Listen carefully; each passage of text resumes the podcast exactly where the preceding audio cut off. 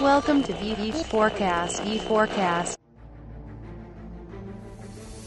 Vamos lá, Bruno, uh, fazendo um, recapitulando um pouco com o pessoal, assim, aproveitando assim para te tomar uma água. Então, pessoal, a gente falou de tráfego, né, com o João, falou de engajamento com a Núbia e agora com o Bruno, e a gente vai entrar em conversão. Entendendo que um ponto que eu gostei bastante, queria falar um pouco sobre isso contigo, que tu falou bastante sobre o fato de engajamento e os pilares importantes do e-commerce, não necessariamente é o e-commerce em si, mas são alguns fundamentos, por exemplo, mix de produto, né, tu citou teu exemplo de ter repensado, inventado coisas diferentes no teu produto. E eu vejo muito cliente aqui, muitas empresas, falhando às vezes, Bruno, porque o cara quer vender, o cara quer ter ROI da campanha e o cara não olha para esses fundamentos de marketing que são fundamental para o engajamento. Não adianta a gente trazer tráfego se eu não tiver engajamento, que não vai converter. Esse meio termo, que muitas vezes é um bom produto, você já deve ter visto muito produto que é bom e o cara faz marketing todo errado, mas vende bem porque o produto é muito bom, esse pilar de engajamento é muito bom. Gostaria de ver um pouco mais seus comentários iniciais sobre isso, que é, acho que seja importante. É, isso é uma coisa que a maioria das pessoas às vezes não olha. Porque quando a gente está criando uma campanha, eu sei como é que é. A gente fica lá fissurado no criativo, em tentar aumentar o CTR, então é tentar diminuir o custo por clique. Só que às vezes a campanha está trazendo bons resultados. Está trazendo bons cliques, está com um CTR bom. Só que lá do outro lado, o produto não está adequado para a realidade do cliente. E quando a gente fala de varejo, principalmente de um pequeno varejo, a gente tem o domínio para poder mudar o que a gente está vendendo. Então eu consigo pegar o meu produto, compor com outro kit, eu consigo criar um, um pacote diferente, uma forma diferente de vender aquilo ali, que muda completamente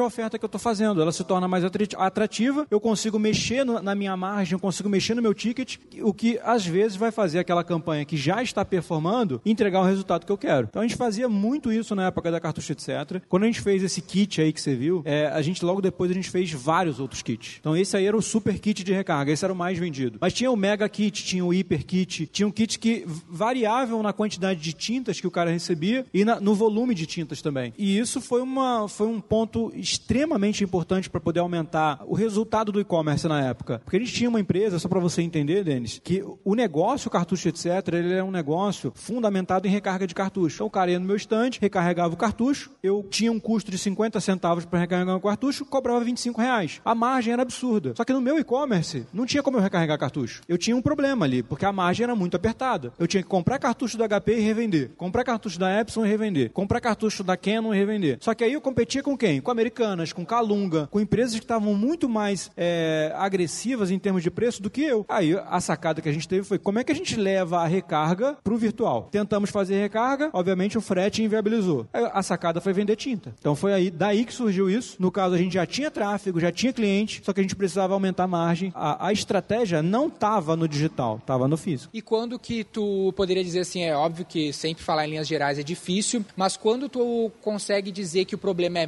marketing no ponto de vista de tráfego, ou quando o problema é engajamento, por exemplo, é mix de produto, porque às vezes a gente está plantando no asfalto, sabe? A gente está ali tentando plantar, mas é um asfalto, não vai florescer. Tu consegue ter alguma dica para o cara perceber melhor, cara, na real, não vai virar, não importa o que eu faço, o problema não é tráfego, não é esse, esse ponto de vista de marketing, mas sim um problema de engajamento, de fundamento, de produto? A forma como eu vejo isso é uma forma bem particular, assim, mas na minha visão ela é muito eficiente, porque se eu estou fazendo marketing e isso está me trazendo tráfego massivo num custo barato, o meu marketing está funcionando. Agora, se esse cara chega na minha loja e não compra, o problema não é o marketing. O problema ali pode ser o produto, pode ser a ferramenta, pode ser a tecnologia. Eu tenho que investigar os dois lados. Às vezes, as pessoas que fazem marketing, elas só focam no marketing. E às vezes a campanha que está muito boa acaba sendo pausada porque não está dando retorno, mas não por culpa da campanha, por culpa da estrutura que está do outro lado. E entrando num assunto um pouco mais técnico, assim, como que tu vê, assim, o VR aplicado em engajamento dentro de um e-commerce? Tu acha que isso é uma tendência ou isso é meio que uma incerteza? Se a gente tem algum exemplo disso em lojas físicas? Em lojas físicas tem até alguns exemplos. Eu tive lá no, no Vale do Silício, fiquei uma temporada lá no passado. Ainda é muito incipiente. O lance é que a tecnologia do VR ela ainda está muito incipiente. Ela ainda precisa evoluir bastante. E eles sabem disso. Estão trabalhando nessa evolução. Eu acredito que futuramente ela vai ter um, um certo nível de, de, de significatividade no e-commerce, só que ainda não é agora. Acho que agora a gente tem outras tecnologias que vão impactar mais, como a realidade aumentada, por exemplo, para moda, é, inteligência artificial para recomendação de produto, bot para poder comercialização é, manual de produto, são algumas outras tecnologias que vão impactar mais no curto prazo. Tu não acha que essas novas tecno tecnologias às vezes têm muita mística do cara, ah, qual é da inteligência artificial, do VR, e se tu vai olhar, o cara não fez nem o básico? Ah, com certeza, né? Tecnologia é extremamente importante, ela vem para mudar, mas é claro que o básico precisa ser feito. Então, se você não, não consegue fazer nem ali o óbvio, criar uma campanha, uma sequência de relacionamento de e-mail marketing, criar umas campanhas de conversão, conteúdo regular na rede social, a tecnologia não vai salvar o teu negócio. Então, ela vem como uma forma de, de gerar diferenciação no futuro. Eu vejo assim. Um lance interessante, né, Bruno, que a gente está aqui oficializando você e os demais como nossos embaixadores, e eu estava comentando sobre o método científico no começo da nossa conversa, e falando da importância da gente ser um advogado, da gente discordar um dos outros. Quem é que viu aqui o Verdade no Crua com o Bruno? Do Bruno, no caso. Foi um dos primeiros, né? É. Pois então, a gente não necessariamente concorda em muitas coisas, e isso é um lance que a gente faz publicamente. E é, trazer o Bruno é um ponto importante para mostrar isso publicamente para vocês, que a gente não precisa concordar em várias coisas, mas a discórdia, a discórdia não, mas o conflito, sem ser um conflito. Conflito de ideias. Exato. É, é, é, o consumidor ele quer ver isso. Exato. Né? O consumidor não quer mais ser manipulado, com Exato. todo mundo combinando em, em concordar com a mesma coisa. Exato. Ele quer ver visões diferentes daquilo ali. Só que não necessariamente elas se conflitam. Elas se complementam na maioria dos casos. Muito bom. E o gancho que eu queria fazer com isso é sobre uma pergunta que foi feita aqui. Tem bastante cliente e a, a pessoal da assessoria que lida com lojas físicas que muitas vezes não rola vender online. Ou os fundamentos do negócio não são competitivos no canal do e-commerce. Tu vê essa realidade, tu concorda com isso ou discorda nesse aspecto? Eu não concordo. Acho que todo negócio físico não só é viável, mas ele precisa ser viável no e-commerce. Eu acredito que a loja física que não estiver no digital, ela não vai existir lá na frente. Ela vai ser engolida pela loja do lado, que vai estar no digital. O lance é que o cara não precisa replicar o mesmo modelo de negócio que ele tem no físico no digital. É o mesmo negócio, mas o modelo de, de viabilidade daquela operação não precisa ser o mesmo desse. Era, o- era o meu caso na cartucho, etc. Se eu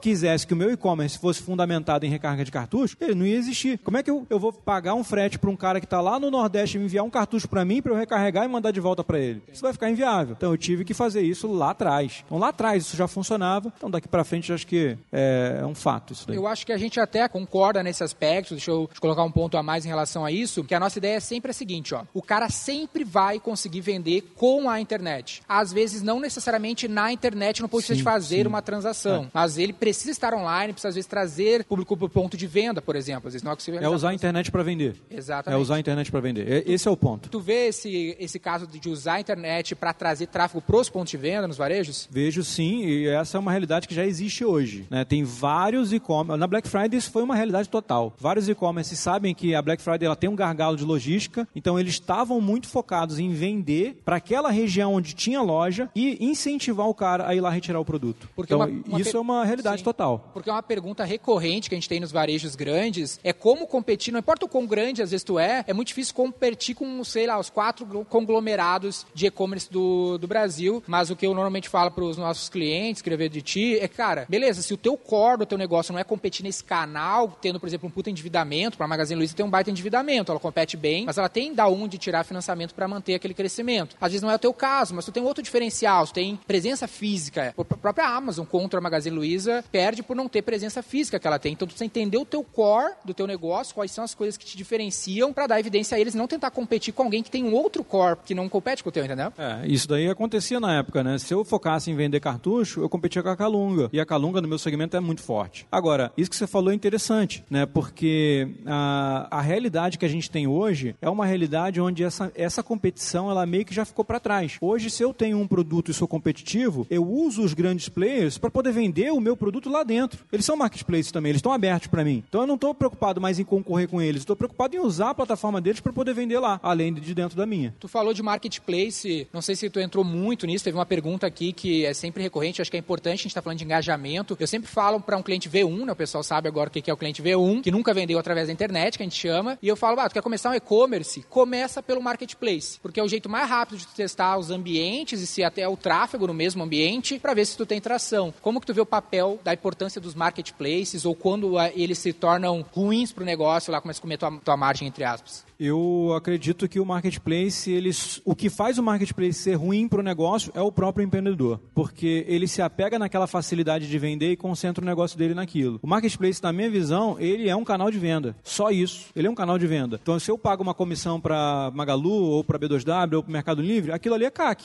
Eu tenho que trabalhar aquele cliente para que futuramente ele prefira comprar diretamente comigo do que lá. Eu não vou tirar o cliente deles, mas eu vou mostrar para aquele cliente que pode ser mais legal, mais interessante, mais vantajoso comprar diretamente comigo, me relacionando com ele. Se ele quiser comprar comigo dentro do marketplace novamente, maravilha, tá ótimo também. É CAC também. Então, eu vejo o marketplace assim. Agora, para quem está começando, existem algumas dificuldades dentro dos marketplaces, é, algumas barreiras para o cara iniciante. A gente costuma recomendar muito o marketplace para o cara que já tem negócio físico. Então, se você já tem um negócio físico e já tem um negócio consolidado e quer ir para o e-commerce, cara, o marketplace vai ser uma porta de entrada incrível para você. O cara que está começando, talvez um marketplace de novos e usados, como por exemplo o Mercado Livre. Já a B2W, Magalu, ele não vai ter tanta competitividade ali dentro. Um lance interessante também, falando de engajamento, queria te contar esse caso, ver o que, que tu acha. Quando a gente trabalhava só com moda, teve um, um tempo que a V4 trabalhou exclusivamente com o setor de moda, e tu trabalhou muito no e-commerce. Uma coisa que a gente fazia nos nossos clientes recorrentemente era criar marca própria para a loja multimarca. A gente tinha loja multimarca, ela competia com a Canu e do Nardon, e o cara me destruía. Não conseguia vender Nike mais barato que o Nardon. Mas a gente falou, pô, vamos criar uma marca própria. E isso fez toda a diferença, porque aí o engajamento, tu tem mais controle, o cara só encontra contigo. Como que tu vê esse aspecto? Porque foi um pouco do que tu viveu lá, né? Tu tá vendendo mesmo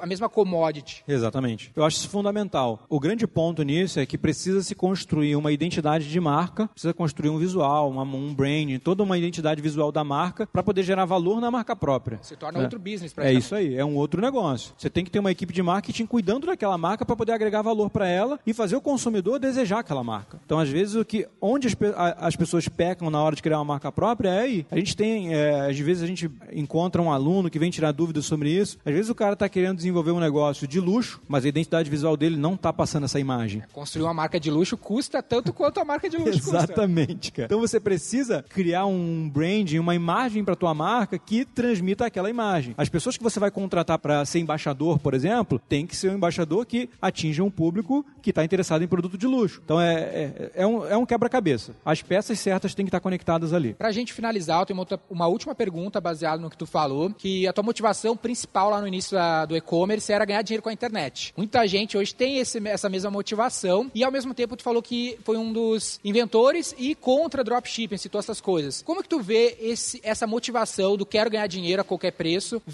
a pessoa tem mais valor na, no quanto dinheiro ela ganha do que como ela ganha o dinheiro dela? O que eu sou contra. Para mim é mais importante como tu ganha teu dinheiro do que necessariamente quanto dinheiro tu ganha. Como que tu vê esse aspecto? Aonde tu acha que a coisa não é anti né, se torna antiético? É, a, a, grande diferença, é, eu acho que tem a ver com maturidade. A grande diferença é que eu tinha 16 anos. Hoje eu vejo gente de 40 com a mentalidade que eu tinha quando eu tinha 16. Então é aí que está o ponto. E eu, o fato de eu querer ganhar dinheiro naquela época não significa que eu estava disposto a fazer as coisas erradas. Né? Então eu queria vender, eu queria comprar, eu queria tributar, eu queria legalizar um negócio. Eu, eu, eu quando as pessoas me perguntam sobre dropshipping, eu falo, cara, não tenho nada contra dropshipping. Eu tenho contra as pessoas fazerem merda. É isso que é o problema. Né? Agora, se o cara não está preocupado com isso, eu preciso, como influenciador, como, cara, o maior. A gente tem a maior audiência desse mercado de e-commerce, a gente precisa deixar claro, cara, faz merda à vontade, mas eu tô te dizendo tudo que vai acontecer lá na frente. Depois você não pode falar que ninguém te avisou. E se quiser ajuda para resolver isso, conta com a gente. Eu acredito que o, o dropshipping, ele, a, a, gente vai encontrar uma forma de fazer ele do jeito certo. Né? Isso já existe. A gente ano passado investiu muito em estudar uma forma certa de fazer isso. E breve aí a gente vai começar a conscientizar melhor as pessoas sobre isso. Muito bom, Bruno. Bruno, é, eu sou palestrante, mentora de empreendedores no segmento da beleza. Eu ajudo salões de beleza, clínicas de estética e barbearias a terem alta performance em vendas de serviços. E de 2017 até aqui, eu sou o meu próprio negócio e meu trabalho é absolutamente presencial. O objetivo com aprendizados e assessorias como essa é escalar o meu negócio com a educação online. Só que pelas experiências que eu já tive em outras outras empresas que passei, com outros educadores do segmento que trabalhei, é de um público que não tem o hábito de consumo de educação online. Então, tudo que eu tentei até aqui terceirizando foram iniciativas frustradas. A ideia agora é fazer de maneira autoral, mas eu estou em busca de respostas de como fazer um público que não tem o hábito de consumir educação online em gestão, marketing venda vendas, porque é um público que valoriza muito mais a parte técnica, saber cortar, saber é, fazer uma unha, saber fazer uma massagem, do que essa parte estratégica do negócio. Como fazer com que esse público que não tem o hábito aprenda esse hábito e valorize o online e não só o presencial, porque hoje a minha agenda é lotada com muita antecedência, se tornou humanamente impossível chegar em todos os pontos, é mais de um milhão de salões de beleza no Brasil, e eu quero ensinar essas pessoas a consumirem online. E uma dica sua pode ser de muito valor para isso. Seu nome? Gleice. É, é engraçado, né? Porque a gente está sempre em eventos, está sempre participando, as pessoas, é, às vezes, é, acham que a gente quer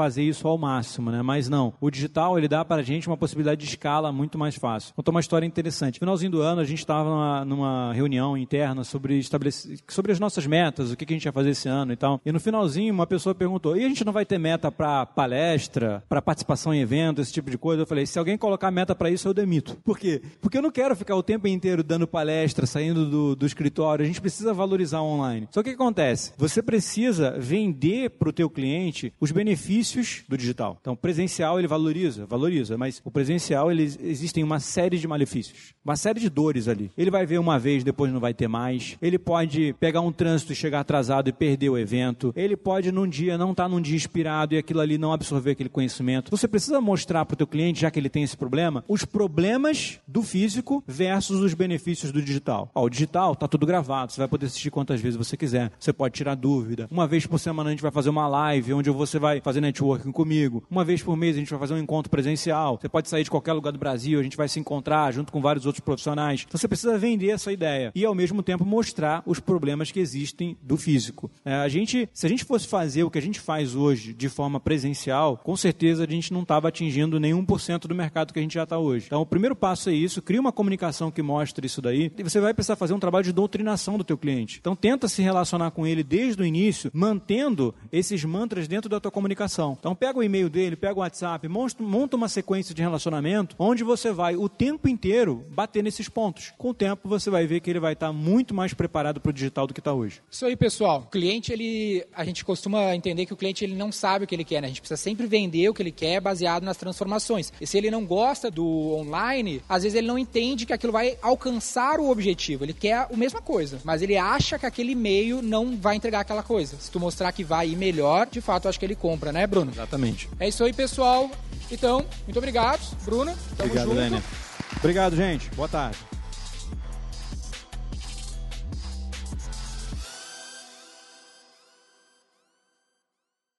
Para saber mais sobre como a V4 pode ajudar o seu negócio, ou você que é profissional de marketing digital e quer saber como ser nosso parceiro, acesse v4company.com e saiba mais.